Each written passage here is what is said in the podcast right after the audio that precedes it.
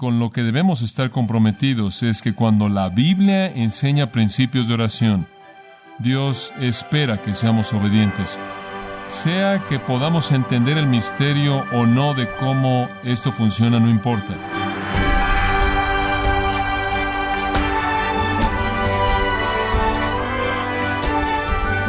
Bienvenido a su programa Gracias a vosotros con el pastor John MacArthur.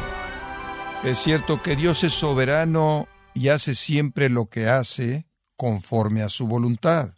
Sin embargo, la palabra nos dice que la oración eficaz del justo puede mucho.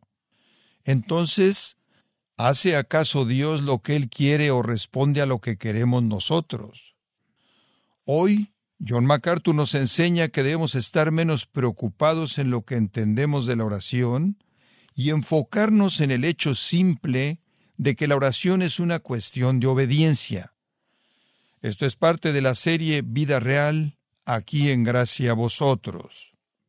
Hemos estado viendo el sexto capítulo y esta mañana nos encontramos en los versículos 5 al 8. Mateo capítulo 6, versículos 5 al 8. Quiero leer comenzando en el versículo 5 y sígame conforme leo. Y cuando ores, no seas como los hipócritas, porque ellos aman el orar en pie en las sinagogas y en las esquinas de las calles para ser vistos de los hombres. De cierto os digo que ya tienen su recompensa. Mas tú, cuando ores, entra en tu aposento y cerrada la puerta, ora a tu Padre que está en secreto, y tu Padre que ve en lo secreto te recompensará en público. Y orando, no uséis vanas repeticiones, como los gentiles, que piensan que por su palabrería serán oídos. No os hagáis, pues, semejantes a ellos, porque vuestro Padre sabe de qué cosas tenéis necesidad antes que vosotros le pidáis. Ahora, cada vez que usted entra a cualquier discusión de la oración, usted entra en cierta área de dificultad. Es difícil comprender de manera completa cómo es que la oración funciona dentro del plan y la soberanía de la mente de Dios. Por un lado, usted tiene la postura que dice que Dios es soberano y entonces Dios va a hacer lo que Él va a hacer, sea que usted ore o no ore, Él lo va a hacer y entonces realmente no importa mucho. La oración realmente no es tan esencial como para determinar las acciones de Dios. Por otro lado, usted tiene la postura arminiana, como se conoce, la cual dice que Dios realmente no hace nada menos de que alguien ore. Entonces usted tiene ambos extremos. Algunas personas creen entonces que la oración simplemente es una manera de tener comunión con Dios acerca de lo que Él va a hacer de cualquier manera, y otros piensan que la oración realmente rogarle a Dios porque haga lo que de otra manera nunca haría. Y es muy difícil a veces tratar con lo que es la verdad, porque hay ocasiones cuando vemos en la Escritura que los hombres oran y dice que Dios, por así decirlo, cambió de parecer o su dirección e hizo algo que parecía que no haría. Hay otras ocasiones cuando Dios dice voy a hacer lo que voy a hacer de cualquier manera, y entonces el misterio es difícil de resolver. Hace algún tiempo atrás estaba leyendo los comentarios de James Boyce de este problema en particular y él contó una historia en particular interesante. Él dijo en un punto eh, a lo largo de sus ministerios muy influyentes, Jorge Whitfield, quien era un evangelista calvinista, y Juan Wesley, el evangelista arminiano, estaban predicando juntos y estaban quedándose juntos en el mismo lugar. Una tarde después de un día en particular difícil, los dos regresaron a la casa agotados y se prepararon para acostarse. Cuando estaban listos, cada uno se arrodilló junto a la cama para orar. Whitfield, el calvinista, oró así, Señor, te damos gracias por todos con los que hablamos el día de hoy y nos regocijamos porque sus vidas y destinos están totalmente en tu mano. Honra nuestros esfuerzos según tu voluntad perfecta. Amén. Después de esa oración, Whitfield se puso de rodillas y Wesley, quien apenas había pasado por la invocación de su oración en ese tiempo, vio al lado y dijo, Señor Whitfield, ¿es ahí hacia donde su calvinismo lo lleva? Después se acostó y siguió orando. Whitfield se quedó en la cama y se acostó. Unas dos horas después, Whitfield se despertó y allí estaba Wesley todavía en sus rodillas junto a la cama, dormido profundamente. Whitfield lo sacudió por el hombro y le dijo, Señor Wesley, ¿es ahí hacia donde su arminianismo lo lleva? Los mejores de los hombres nunca han podido resolver el misterio divino de cómo una oración humana mueve un brazo omnipotente divino. Y no estoy aquí para resolver el problema.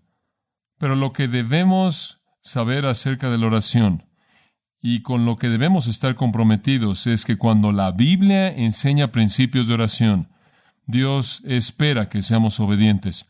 Sea que podamos entender el misterio o no de cómo esto funciona, no importa.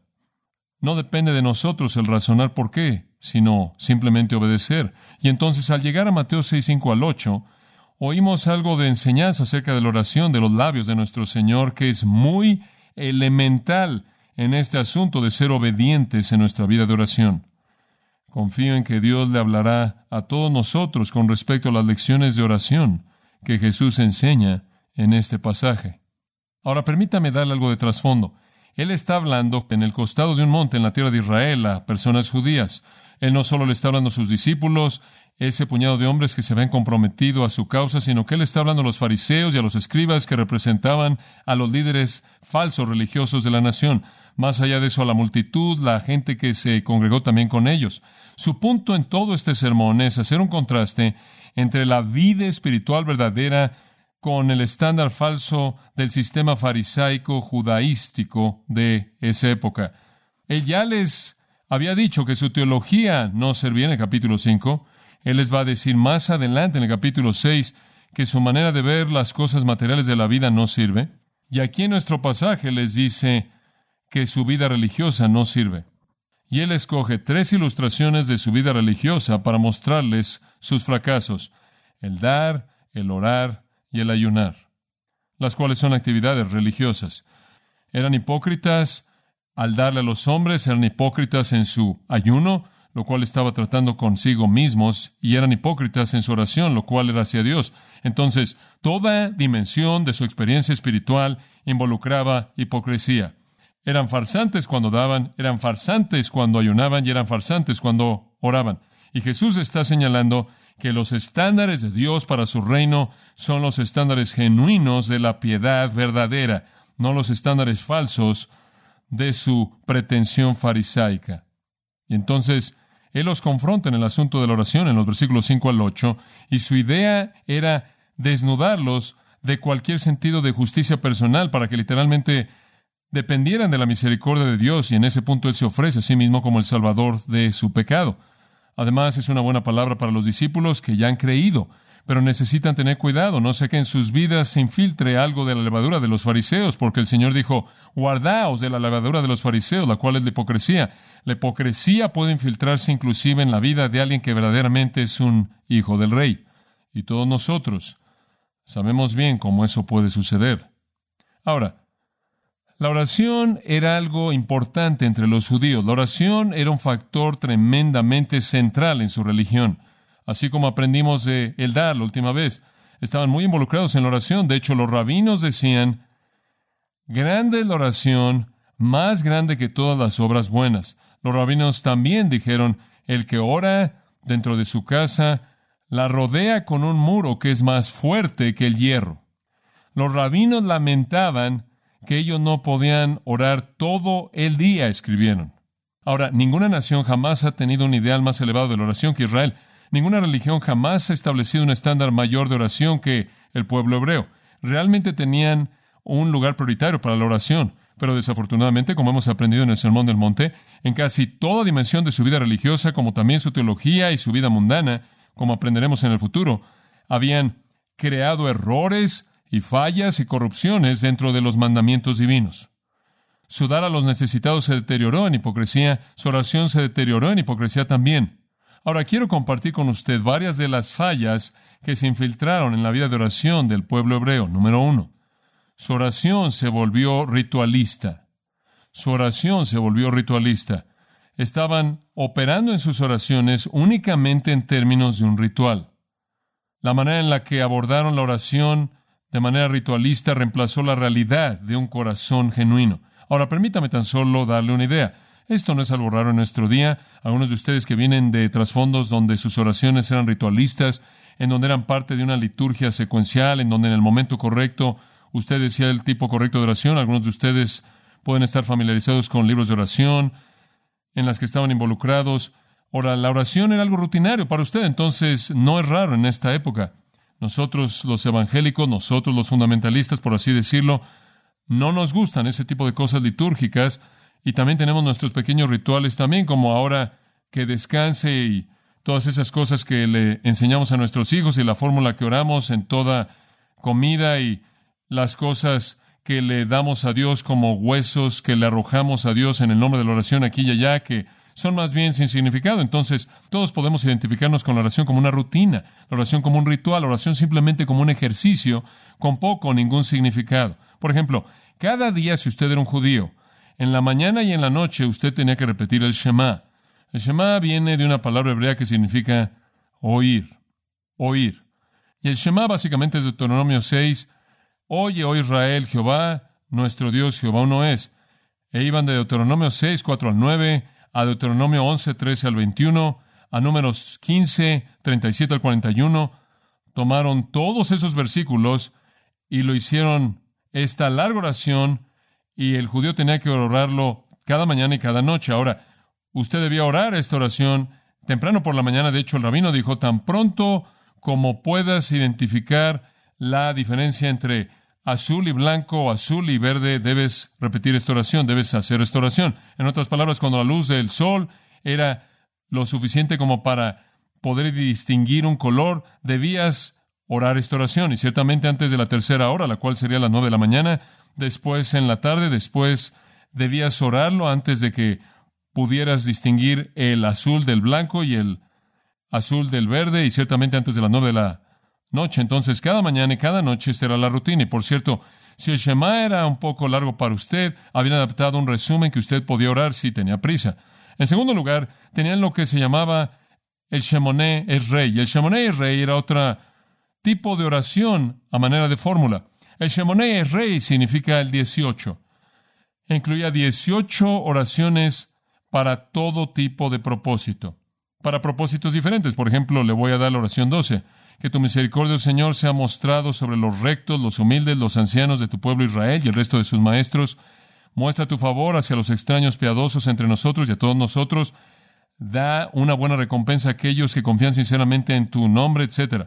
La oración 5 decía esto. Llévanos de regreso a tu ley, oh nuestro Padre, llévanos de regreso, oh Rey, a tu servicio, llévanos de regreso a ti mediante el arrepentimiento verdadero, etc. Y pasaban por 18 de estas, tenían que hacerlo en la mañana, en la tarde y en la noche, decirle Shemonés Rey el cual también, por cierto, tenía una versión abreviada si usted tenía prisa. Ahora, en donde quiera que usted estuviera, ahora escuche esto, usted tenía que hacer esto. Si iba caminando usted por el camino, usted estaba en el campo, si estaba en su casa, si estaba en la sinagoga, si estaba cerca del templo, cuando llegaba el momento usted necesitaba hacer esto, entonces la gente lo estaba haciendo en diferentes lugares a lo largo de estos tiempos durante el día. Se volvió realmente el estándar que había oración en la hora tercera, sexta y novena. Entonces, cuando esas horas llegaban, todo el mundo oraba. Dejó primordialmente, y para la mayoría de la gente, dejó de ser una comunión personal significativa con Dios. Ahora, en este tipo de contexto, la oración podía adoptar tres formas. Número uno, podía ser una comunión honesta, verdadera, de corazón puro, amorosa con Dios. Digo, si su corazón estaba bien, podía hacerlo aunque fueran oraciones prescritas. Usted podía realmente sentir las palabras y pensar en ellas y estar involucrado en ella con un corazón honesto. Pero la mayoría de la gente no estaba en esa categoría. Estaban en una de las últimas dos. La segunda categoría era el grupo de los fariseos. Para ellos, estos se volvieron tiempos cuando podían desfilar su piedad, cuando podían mostrar cuán santos realmente eran. Entonces, cuando la hora de oración venía, hacían una actuación para que todo el mundo los viera. Ahora había un tercer grupo. Muchas de las personas no oraban honestamente de manera pura desde su corazón y no oraban de manera pretenciosa y falsa como los fariseos, simplemente lo repetían para acabar. Fuera lo que fuera, simplemente bla, bla, bla, bla, lo repetían para terminar y seguir con lo que estaban haciendo. Entonces, los dos extremos del pecado. Uno era la soberbia involucrada en la oración y el otro era la indiferencia hacia esto. No hacían lo que debían. Lo segundo, que es una falla que se infiltró en el hábito judío de oración, fue el desarrollo de oraciones especiales para ocasiones especiales. Tenían oraciones para todo. Digo, no importaba lo que era, escribían una oración para ello y cuando eso pasaba, usted repetía esa oración.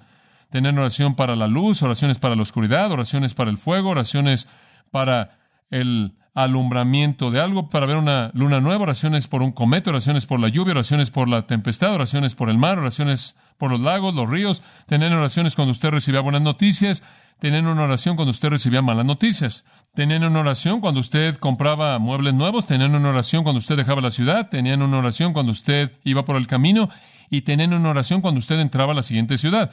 Y esas son simplemente unas cuantas de las oraciones que tenían tenían una oración para todo y entonces su hábito común era encontrar qué oración era y aprenderla y cuando algo pasaba usted repetía esa oración que era apropiada para ese acontecimiento en particular.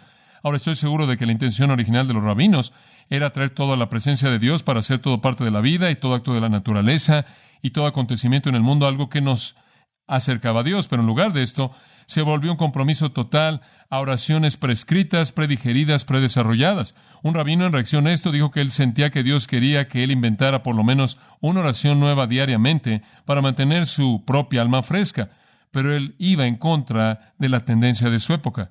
Una tercera falla, ya le mencioné esto, simplemente para mencionarlo de nuevo, era que la oración se desarrolló en algo que usted hacía en ciertos momentos. Y fuera de esos momentos usted simplemente no lo hacía, entonces no era un estilo de vida. Ahora creo que la oración es como respirar. Hay ciertos momentos, usted no dice son las 12 del día, voy a respirar. No, usted respira todo el tiempo. Inhala y exhala.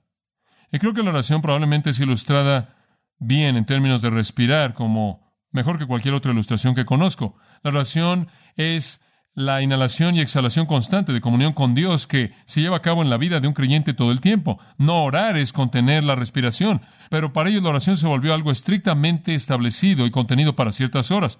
Vemos esto inclusive en la primera iglesia, ¿no es cierto? Como en ciertas horas oraban y Pedro y Juan en Hechos fueron al templo a orar. Ahora, claro, en la iglesia esas personas que han venido a Cristo estaban orando todo el tiempo. Entonces Hechos nos dice en el capítulo 4, pero eran en cierta manera todavía fieles esas horas de oración. La oración se volvió para la mayoría de la gente una rutina inútil, sin significado más allá de una función en el momento. Los musulmanes tienen una costumbre que es muy parecida.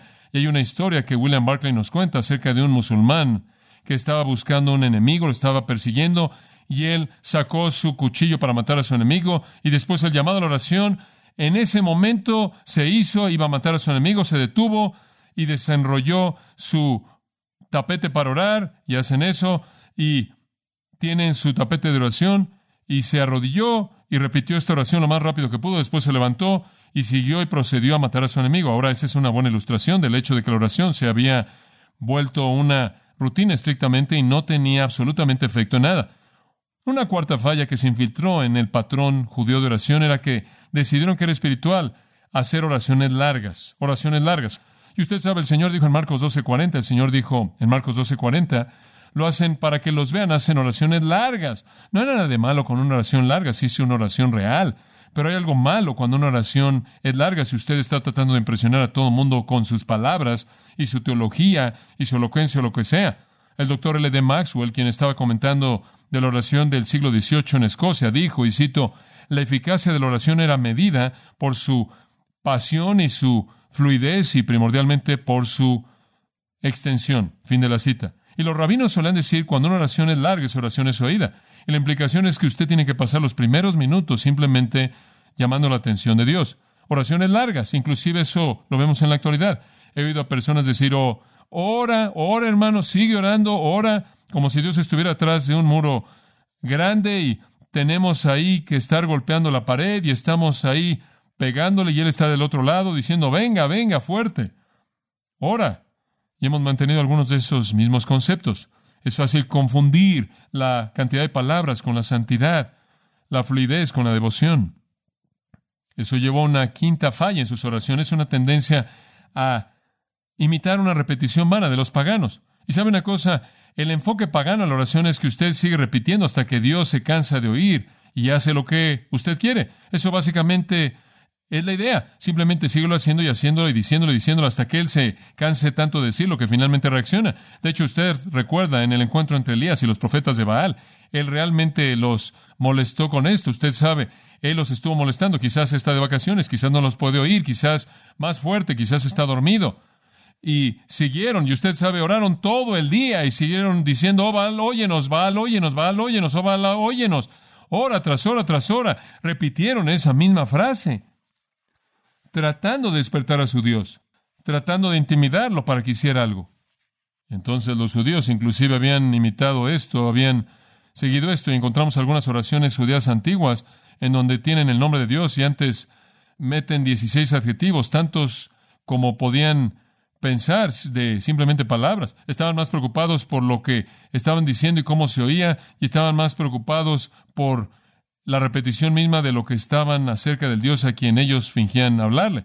Pero la peor falla y la final es que oraban para ser vistos por los hombres, no oídos por Dios. Esa es la falla primordial. Créame, si hay soberbia en el corazón humano, su sistema de oración realmente lo alimentaba. Ese tipo de sistema alimentaba la soberbia espiritual con tanta prontitud. Observa el versículo 5. Dice en el versículo 5, les encanta orar. Ahora, a primera vista se oye tan maravillosa porque les encanta orar. Pero la pregunta es, ¿por qué amaban orar? ¿Amaban orar porque amaban a Dios? ¿Amaban orar porque los llevaba a la comunión de su presencia bendita? ¿Por qué amaban orar? No amaban orar por ninguna razón buena. Amaban orar para ser vistos, por los hombres. Y hablamos de la palabra visto, ¿no es cierto? En el último mensaje que le dimos, dijimos que es la palabra theauma y de la cual obtenemos teatro. Querían estar en el escenario. Hipocrites originalmente significaba un actor. Eran un actor en un teatro. Estaban actuando para que todo mundo viera cuán santos eran. Ahora escuche, ese era el motivo equivocado. Y amados, eso es lo que Jesús quiere enfrentar aquí el motivo de nuestras oraciones. Quizás nunca podamos entender todo el misterio de la oración, pero ciertamente podemos entender el asunto del motivo, como el Señor lo presenta aquí. Nuestras oraciones no deben ser ofrecidas a los hombres, sino a Dios. Usted llega a orar y mientras que está orando en algún grupo, usted está diciendo en su mente, hombre, estoy seguro de que pensaron que esa fue una buena frase. Hombre, estoy seguro de que el tío Carlos oyó esa. ¿Eso lo va a sacudir? ¿O sea quien sea quien usted está predicando en particular en su oración, o quizás pensó, hombre, ¿sabes una cosa? Voy avanzando en mis oraciones, esta es una de las mejores que he orado, pero simplemente quiero que entienda algo acerca de la oración y usted necesita aprender esto. La oración no es tan sagrada que Satanás no la invade. ¿Sabe eso? La oración no es tan sagrada que Satanás no la invade. Si ha aprendido algo más de este texto, ¿sabe lo que ha aprendido? He aprendido que no hay lugar santo en el que Satanás no quiere meterse. Usted pensaría que cuando tengo mi devoción más profunda y cuando entro al recinto del trono de Dios y cuando tengo comunión con Dios en su presencia santa, que no tendría pecado detrás de mí, pero lo tengo. El pecado lo va a seguir usted ahí frente al trono de Dios. Más vale que usted lo sepa. Digo, vino de ahí en el principio con Lucifer y lo va a llevar usted de regreso. El pecado, la soberbia nos sigue a la presencia misma de Dios y es tan triste que sucede. En esos momentos en silencio, cuando queremos entrar en su presencia y adorarlo en pureza, nos encontramos siendo tentados para adorarnos a nosotros mismos. Martin Lloyd Jones lo ha dicho bien de esta manera. Tendemos a pensar en el pecado como lo vemos en harapos y en el caño de la vida. Vemos a un borracho pobre hombre y decimos allá hay pecado, eso es pecado, pero esa no es la esencia del pecado. Para tener un verdadero retrato del pecado y un verdadero entendimiento del pecado, usted debe ver a algún gran santo, a algún hombre que es excepcionalmente devoto y entregado. Velo ahí en sus rodillas, en la presencia misma de Dios. Inclusive ahí se está metiendo la tentación para que él piense en sí mismo, en pensar de manera agradable acerca de sí mismo y está realmente adorándose a sí mismo en lugar de adorar a Dios. Ese, no el otro, es el verdadero retrato del pecado. El otro es pecado, claro, pero usted no lo ve ahí en su punto más alto, usted no lo ve ahí en su esencia. O dicho de otra manera, si usted realmente quiere entender algo acerca de la naturaleza de Satanás y sus actividades, lo que hay que hacer es no ir ahí al caño o a los harapos de la vida. Si usted realmente quiere conocer algo acerca de Satanás, Usted vaya ahí al desierto en donde nuestro Señor pasó 40 días y 40 noches. Ahí está un retrato verdadero de Satanás cuando usted lo ve tentando al Hijo de Dios mismo. Y podría añadir ahí que mientras que Él está teniendo comunión con el Padre, No hay un lugar sagrado para Satanás, él lo invade todo. Y yo creo que los dos momentos más grandes de tentación para Jesús que jamás experimentó en su vida, llevando hasta su muerte, fueron en el desierto y en el huerto de Getsemaní. Y en ambos momentos fueron momentos en los que él estaba en comunión solitaria, aislada con el Padre. Y fue ahí, en ese lugar privado de su comunión con Dios en oración, que Satanás invadió con tentaciones tan fuertes o más fuertes que cualquier otra en su vida. La lección aquí es no piense que debido a que usted ha ido al lugar de oración, usted ha evitado al enemigo. Él estará ahí, siguiendo sus pasos. El pecado contamina nuestras devociones más profundas. Y Jesús está diciendo a los fariseos, ustedes pueden estar orando, pero sus oraciones han cedido a la tentación de Satanás.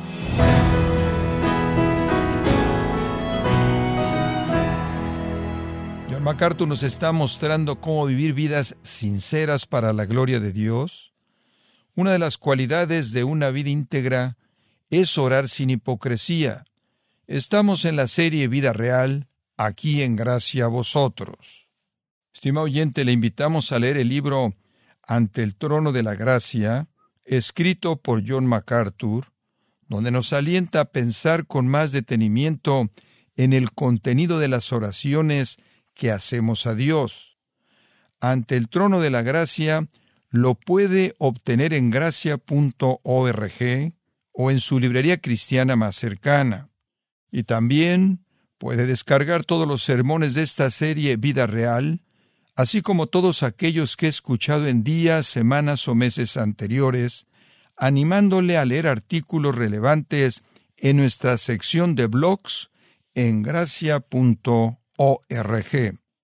Si tiene alguna pregunta o desea conocer más de nuestro ministerio, como son todos los libros del pastor John MacArthur en español, o los sermones en CD, que también usted puede adquirir, escríbanos y por favor mencione la estación de radio por medio de la cual usted nos escucha en gracia a vosotros. Es importante conocer no solo el país y ciudad de donde usted nos escucha, sino también la radio. Para quienes contactan nuestro ministerio por primera vez, pueden solicitar una copia del mensaje de promoción sin costo alguno, un mensaje por oyente únicamente. Si usted vive en los Estados Unidos o Puerto Rico, escríbanos a Gracia Vosotros, P.O. Box 4000, Panorama City, California 91412. O puede escribirnos a través del siguiente correo electrónico radio arroba bueno, en nombre de John MacArthur y el personal de este organismo, queremos darle las gracias por su tiempo y sintonía y queremos pedirle que no deje de orar por este ministerio, como también por la estación de radio por la cual usted nos escucha de lunes a viernes. Este es su amigo Miguel Contreras, invitándola a que sintonice nuestra próxima edición para que juntos continuemos desatando la verdad de Dios un versículo a la vez no se lo pierda, aquí en Gracia Vosotros.